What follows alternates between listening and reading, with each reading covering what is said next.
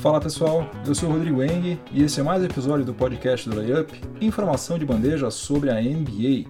Hoje é dia 21 de fevereiro de 2019, uma quinta-feira, e eu tô gravando o episódio número 158 do podcast do Layup, que durante mais de um ano é, foi realizado em parceria com a Rádio Sport Clube.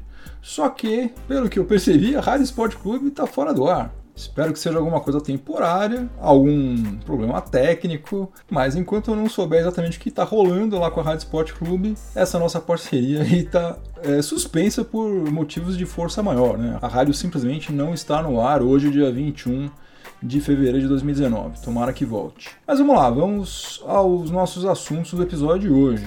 É, no primeiro período, eu vou falar sobre o Zion Williamson, que é a grande sensação do draft de 2019, cobiçado por todas as franquias da NBA e que se lesionou ontem, logo no começo da partida entre Duke e North Carolina.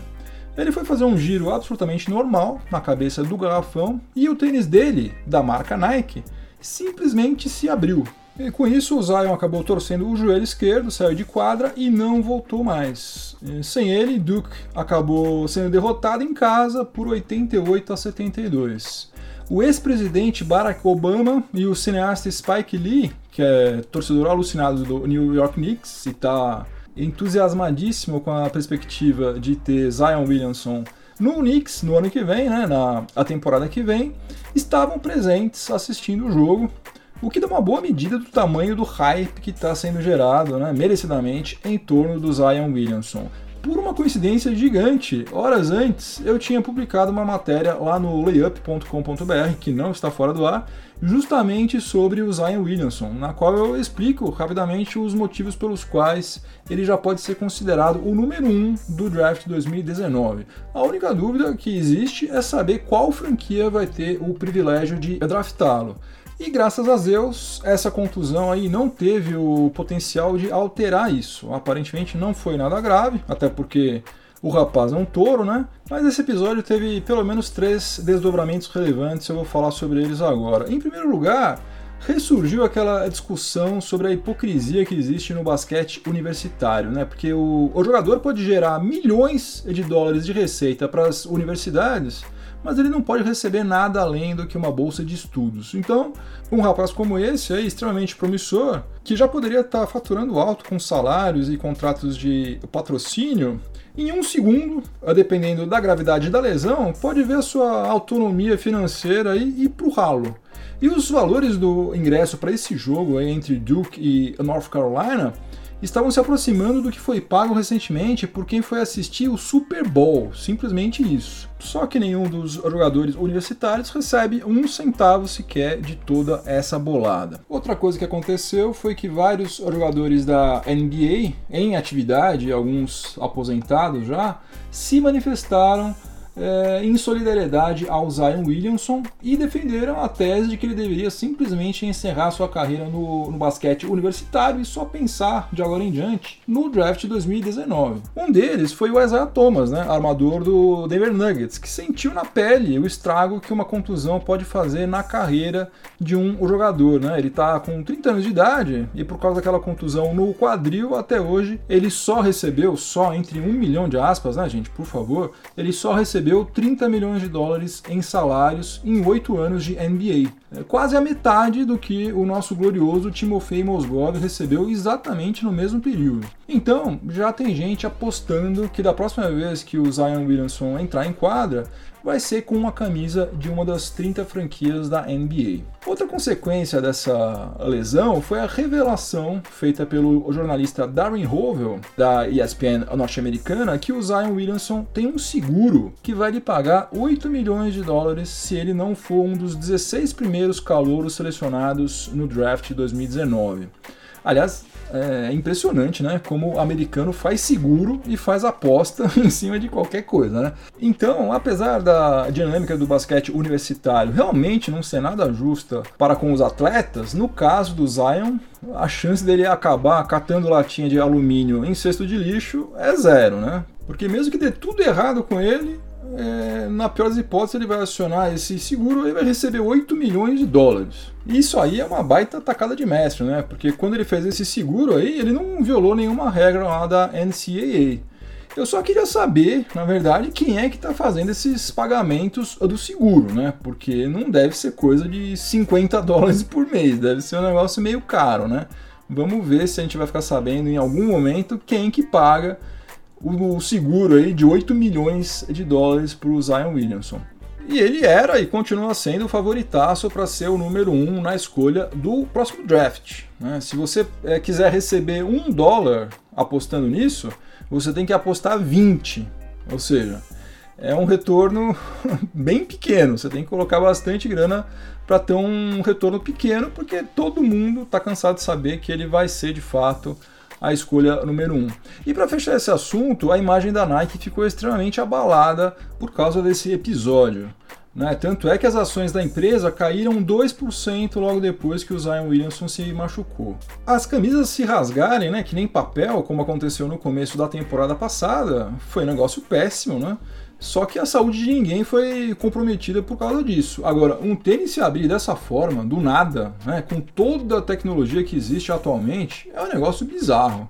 Até a Puma, né, que voltou a investir na NBA recentemente, aproveitou o episódio aí para tirar uma casquinha, né? Tweetou é, falando o seguinte: se ele estivesse usando um Puma, isso não teria acontecido.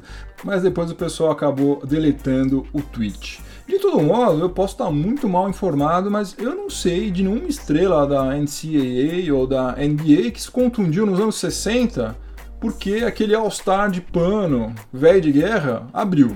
Não me lembro disso, não estou sabendo. Se alguém souber de algum caso como esse, para mim é novidade. Will Chamberlain media 2,16 metros, pesava 130 quilos, 140 quilos. Até onde eu sei, ele nunca se contundiu porque o tênis dele, lá nos anos 60, se rompeu, se abriu, teve qualquer problema desse tipo. Né? É inadmissível realmente que em 2019 aconteça uma coisa dessa com a marca que é a líder do mercado. Simplesmente isso, uma empresa que vale não sei quantos bilhões de dólares, domina tudo, é a patrocinadora oficial da NBA, né? tá com seu logo ali, é realmente um negócio inadmissível. No segundo período do podcast do Layup, eu vou falar sobre o caso do árbitro Tim Donaghy. Quem está na faixa aí dos seus 25, 30 anos de idade, já acompanhava NBA há mais tempo, certamente se lembra do caso do Tim Donaghy, mas pode ser que muita gente não saiba o que esse camarada fez. Em 2007, a NBA foi abalada com a notícia de que um árbitro, exatamente o Tim Donaghy, apostava nos resultados de partidas nas quais ele trabalhava. Ele fazia parte do corpo de árbitros da liga já há 13 anos e tinha atuado em 772 partidas da fase regular e em 20 partidas dos playoffs, quando a casa dele caiu depois de uma investigação do FBI que acabou uh, levando tanto ele, Tim Donaghy, quanto mais dois comparsas para a prisão. E agora, uma extensa matéria de autoria do jornalista Scott Eden da ESPN norte-americana revelou que, ao contrário do que foi noticiado lá em 2007, tanto pela NBA quanto pelo FBI, o Tim Donaghy não apenas apostava nas partidas nas quais ele atuava como árbitro, mas também interferia diretamente nos resultados desses jogos para faturar nas é, bolsas de apostas e fazer com que seus comparsas também ganhassem muito dinheiro no mole. E como há várias provas nos autos desse, desse processo contra ele, de que as apostas começaram em 2003, a gente pode presumir que ele é, pode ter interferido nos resultados de mais de 200 partidas entre 2003 e 2007, apenas na fase regular. E esse Tim Donaghy é tão cara de pau que depois que ele foi solto em 2009, ele lançou um livro chamado Personal Fall, no qual ele confessa várias coisas, né? Fala sobre todo esse escândalo e tal, e ele confessa que ele começou a ter problemas para esconder fisicamente o dinheiro sujo que ele estava recebendo com esse esquema de apostas, a ponto da esposa dele encontrar rolos de notas de 100 dólares do calibre de uma laranja nos bolsos da jaqueta dele de árbitro da NBA. Quem fazia parte desse esquema e sabia qual time seria ajudado por ele, tinha tanta segurança na informação que chegava a apostar até um milhão de dólares em uma única partida.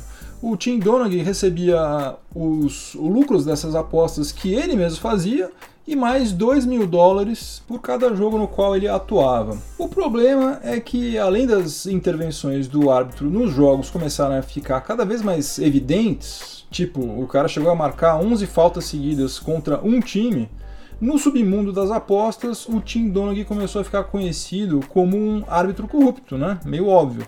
E quando alguém apostava 300 mil, 400 mil, 500 mil num jogo da temporada regular, absolutamente comum, isso aí obviamente começou a chamar a atenção de todo mundo. E antes de prender o Tim Donaghy, o FBI acompanhou as atuações dele em 30 partidas da temporada 2006-2007 e aí confrontou com as apostas que ele mesmo tinha feito nesses 30 jogos. Em 23 deles, o que representa 77%, ele favoreceu claramente o time no qual ele tinha apostado. Em quatro ele foi imparcial e em apenas três ele favoreceu, de certa maneira, o time no qual ele não tinha apostado. E agora o pessoal da ESPN, especializado em estatísticas, analisou as decisões tomadas pelo Tim Donaghy nessas 30 partidas e concluiu, olha só isso, que a chance desse favorecimento de 77% ter acontecido por mero acaso é de 1 para 6.155. Ou seja, o cara de fato manipulava os resultados. Além disso, tem pelo menos mais dois indícios muito fortes de que ele de fato manipulou vários resultados. Primeiro deles, ele se recusou a se submeter ao tal do teste do polígrafo, naquele aparelho que detecta mentiras. Simplesmente porque ele sabia que ele não iria passar no teste. Ele falou isso: olha, não vou fazer esse teste porque eu não vou passar, eu não quero fazer prova contra mim mesmo. E outro indício muito forte é que um cara chamado Tony Martino, que era um dos seus comparsas aí nesse esquema, declarou ao FBI que o próprio Donaghy disse a ele que ele era capaz de garantir a vitória de qualquer time por pelo menos seis pontos de diferença.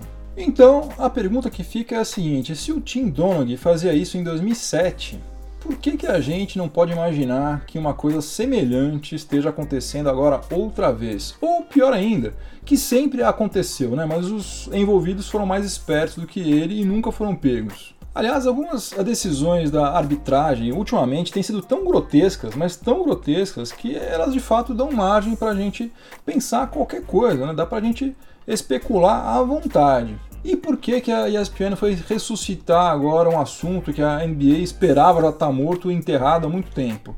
Porque, como eu já falei em alguns outros episódios anteriores, as apostas legais estão chegando à NBA controladas pela própria liga, né, em parceria com a MGM, que é dona de vários cassinos, principalmente lá em Las Vegas.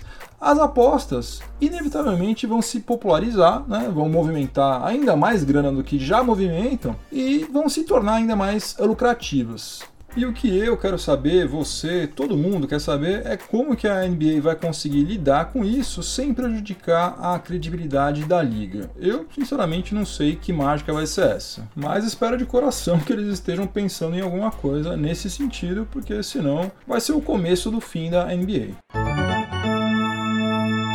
O intervalo do podcast do Layup tem o patrocínio de Life at Campus. Se você ainda não conhece a Life at Campus, está mais do que na hora de você conhecer. A Life at Campus oferece a possibilidade de você estudar em uma universidade norte-americana, frequentando cursos de inovação, finanças, compliance, direito, economia, entre vários outros temas. Os cursos, como eu já falei, são universidades norte-americanas, lá nos Estados Unidos, mas as aulas são todas em português. Então, mesmo quem não domina o inglês, não vai ter dificuldade alguma de Os cursos são ministrados por profissionais reconhecidos internacionalmente, tanto no meio acadêmico quanto no âmbito empresarial. E ao final do curso, o aluno recebe um certificado emitido pela própria universidade que certamente vai enriquecer qualquer currículo. Atualmente, a Life at Campus promove cursos em três cidades norte-americanas: Orlando, Miami e Las Vegas. E para quem curte NBA, tem um diferencial muito bacana. Nos cursos em Orlando e Miami, conforme a época do ano, você tem a possibilidade não apenas de assistir uma partida, mas também de cobrar lances livres nas mesmas quadras por onde já pisaram e ainda pisam alguns dos maiores jogadores de todos os tempos.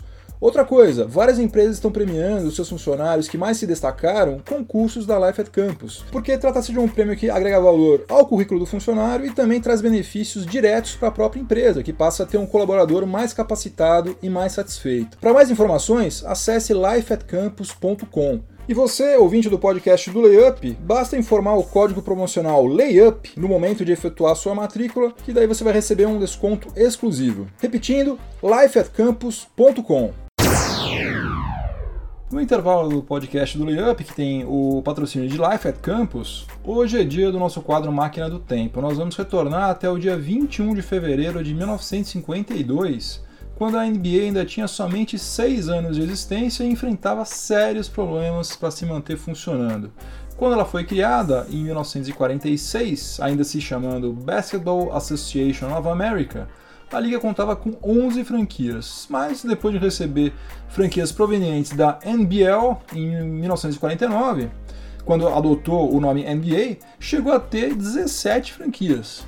Só que na temporada 51-52 a liga já tinha encolhido contando somente com 10 franquias, uma a menos, portanto, do que na época em que ela foi fundada. Ainda não existia contrato de televisão e, apesar de ser considerada uma liga profissional, a NBA tinha características de uma organização amadora, principalmente se a gente comparar com os padrões atuais. A única fonte de receita da liga era a venda de ingressos e a NBA funcionava como uma espécie de circo itinerante. Os times viajavam de ônibus, né, chegavam em uma cidade, jogavam faturavam uns trocadinhos com os ingressos, entravam de novo no ônibus, iam para outra cidade, jogavam novamente, faturavam um pouquinho mais e assim por diante. Naquela época, os salários dos jogadores eram infinitamente menores do que são pagos hoje em dia, e praticamente todos, mesmo alguns dos maiores craques da liga, tinham que trabalhar em algum outro setor fora da temporada para complementar a renda. E uma prova de que a liga era de fato bastante amadora foi dada em uma partida que foi realizada no dia 21 de fevereiro de 1952, que é justamente o destino da nossa máquina do tempo. O Boston Celtics recebeu o Fort Wayne Pistons, atual Detroit Pistons, e venceu por 88 a 67, tendo o armador Bob Cousy como cestinha, autor de 24 pontos. Esse jogo teve início à meia-noite no horário local lá de Boston, um fato inédito na história da NBA e que nunca mais se repetiu desde então. Mas por que uma liga que tinha a venda de ingressos como principal fonte de receita realizava uma partida com início à meia-noite, né? Em Boston, nessa época do ano, quando a temperatura chega abaixo de zero facilmente. Bom, houve um ótimo motivo para que isso acontecesse e, obviamente, tinha a ver com dinheiro. O Walter Brown era o proprietário do Celtics e também tinha fortes vínculos com o hockey. Ele foi técnico da seleção norte-americana de hockey no gelo, que ganhou a primeira medalha de ouro dos Estados Unidos nas Olimpíadas de 1933. E também era o proprietário do Boston Bruins, tradicionalíssima franquia da NHL que está em atividade até hoje. E além disso tudo, ele também organizava um show itinerante de patinação no gelo chamado Ice Capades, um tipo de Holiday on Ice. E o que, que fez o Walter Brown? Ele agendou uma exibição do tal do Ice Capades na Boston Arena, que foi a casa dos Celtics entre 46 e 55, no mesmo dia em que a franquia deveria enfrentar o Fort Wayne Pistons. Naquela época, o show de patinação no gelo por incrível que pareça, era muito mais rentável do que a NBA e ele não teve dúvida, jogou a partida do Celtics para meia-noite. E ainda tem toda uma dourada na pílula, porque ele chamou o jogo de Milkman Special, ou seja, o especial do leiteiro porque os entregadores de leite faziam as entregas nas residências de madrugada, que foi justamente o horário em que os fiéis 2.368 torcedores do Celtics voltaram para casa naquele dia 21 de fevereiro de 1952. No terceiro período do podcast do Layup, eu vou falar sobre o meu Los Angeles Lakers. Restam somente 25 partidas para o Lakers antes do encerramento da fase regular e os prognósticos mais conservadores indicam que o time californiano precisa vencer pelo menos 16 partidas para chegar na pós-temporada, ou seja, terá que vencer 64% das partidas remanescentes, sendo que a campanha da franquia atualmente é de 49,1%, com 28 vitórias e 29 derrotas, ocupando apenas a décima colocação da Conferência Oeste. Na trade deadline, né, o Lakers contratou o Red Bullock e o Mike Muscala como reforços para ajudar LeBron James a carregar o time até os playoffs. Para quem estava sonhando com Anthony Davis, é como você pedir uma Ferrari e acabar ganhando um par de patins enferrujado, né? Mas vamos com Red Bullock e Mike Muscala mesmo, que é o que tem para hoje.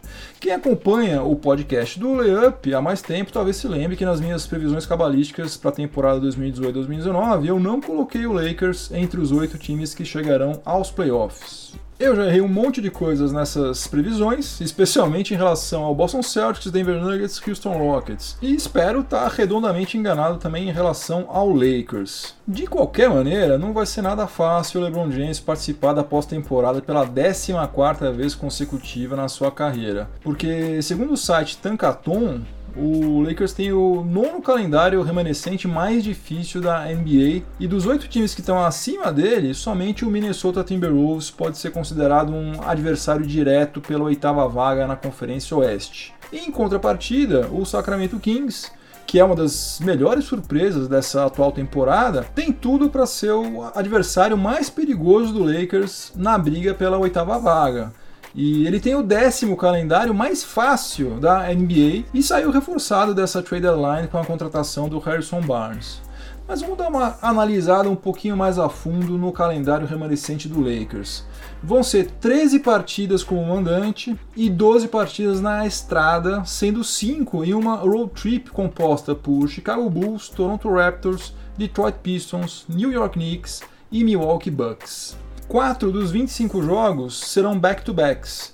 O Suns jogando fora, Pistons jogando fora, Jazz jogando fora e Clippers jogando fora entre aspas, porque obviamente o jogo será no Staples Center, mas comando do Clippers. Outra coisa, nessas 25 partidas remanescentes estão as duas que o Lakers fará contra o Milwaukee Bucks, time que tem a melhor campanha da NBA até agora, e somente nove serão contra times que não estão muito interessados ou nada interessados nos playoffs. Se bem que isso não significa muita coisa, né? Porque outro dia mesmo o Lakers perdeu para o Atlanta Hawks. Agora, nem tudo é problema para o Lakers nesse, nessa reta final aí de fase regular, né? Tem é, algum lado positivo também. E o principal deles, né, maior trunfo do Lakers, é um cara chamado LeBron James, que já está recuperado fisicamente depois de ter desfalcado o Lakers em 17 partidas consecutivas, né? Que foi um recorde na sua carreira.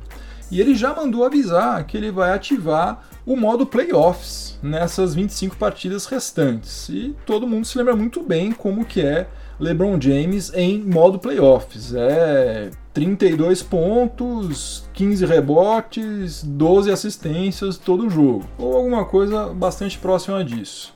Mas para encerrar esse período aqui, eu vou deixar algumas perguntas no ar. Se o Lakers chegar de fato aos playoffs, LeBron James vai ter a sua sequência de participações consecutivas na pós-temporada preservada, e como ele é um cara que preza muito pela biografia dele, esse é o tipo de coisa importante para ele.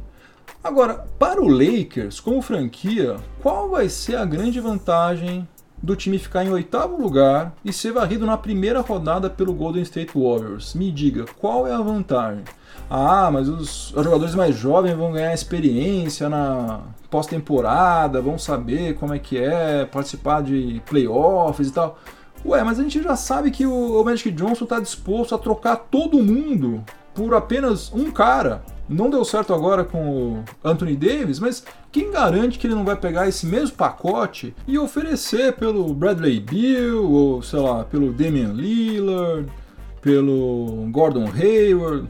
Ele já fez isso uma vez, pode muito bem, perfeitamente fazer de novo. Até porque qualquer outra franquia de agora em diante que for negociar com o Lakers vai falar o seguinte: opa, peraí, mas eu também quero aquele mesmo pacote que você ofereceu pelo Anthony Davis. Se não for exatamente aquele, eu quero alguma coisa muito próxima daquilo. Então, não sei exatamente qual é a grande vantagem você ficar dando experiência para atletas jovens que não fazem parte do seu plano nem a médio prazo, não fazem parte do seu plano a curto prazo. Bom, mas enfim, mesmo não estando nem um pouco animado com esse time aí, hoje tem Lakers contra Houston Rockets, vou acompanhar, vou assistir, vou torcer, obviamente. Mas a minha maior torcida de todas é para que alguma luz ilumine a cabeça de Magic Johnson. Aquele miolinho meio atrapalhado que ele tem precisa começar a funcionar melhor rapidamente, senão essa passagem do LeBron James pelo Lakers vai ser um tremendo fiasco. Quarto e último período do podcast do Layup, o assunto vai ser o Indiana Pacers. O Vitor Oladipo se contundiu no dia 23 de janeiro, há praticamente um mês, foi operado no dia 28, está se recuperando bem, só que ele só vai retornar uh, para as quadras, vai voltar a atuar pelo Indiana Pacers na próxima temporada. Quando ele se machucou, o Indiana Pacers era o terceiro colocado da Conferência Leste. E hoje, praticamente um mês depois, como eu já falei, o Pacers continua sendo o terceiro colocado da Conferência Leste. Está atrás somente do Milwaukee Bucks e do Toronto Raptors. E está à frente de times como o Boston Celtics e Philadelphia 76ers, Sixers que se reforçou bastante para essa reta final da temporada regular. O Pacers, olha só, tem o segundo melhor defensive rating de toda a NBA tem o quarto melhor net rating, tem a sexta melhor proporção entre assistências e turnovers, tem o quarto maior aproveitamento em arremessos de quadra, o sexto maior aproveitamento em arremessos de fora do perímetro e o sexto maior plus-minus de toda a liga. Isso tudo sem o seu franchise player, Victor Oladipo, e isso aí com apenas o sexto menor orçamento da NBA. Nate McMillan, técnico do Pacers, não vai ser eleito o Coach of the Year, né, melhor técnico da temporada, porque esse prêmio vai ficar com o Mike Budenholzer do Milwaukee Bucks. Mas, sem dúvida alguma, ele vai receber vários votos e merecidamente, porque está fazendo um trabalho realmente fora de série. Além disso, o Miles Turner é o líder da NBA em média de bloqueios por partida, está com média de 2,7 bloqueios por partida, coisa que nunca aconteceu em toda a história do Pacers, incluindo as temporadas da franquia lá na ABA. Agora, o principal responsável pelo Pacers continuar entre os três melhores times da Conferência Leste tem sido o Bojan Bogdanovic.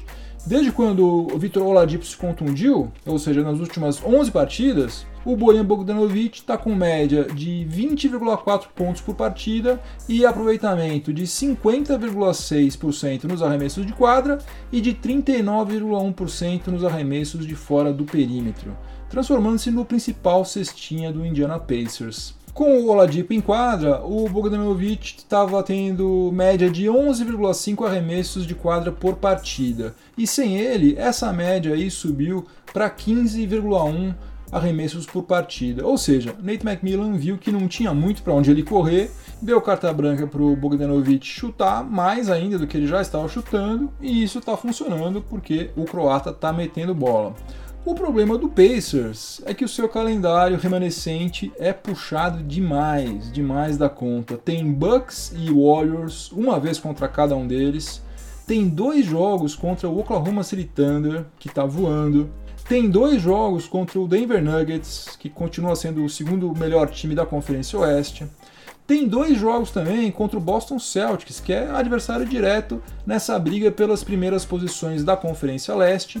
E tem também um jogo contra o Philadelphia 76ers que está nesse mesmo páreo. O Sixers está correndo atrás, está tentando ficar pelo menos entre os quatro primeiros colocados do leste para ter a vantagem de ter o mando de quadra na primeira rodada dos playoffs. Eu acho que no final das contas o Pacers vai acabar caindo pelo menos uma posição, mas eu boto fé que se mantém com o mando de quadra na primeira rodada.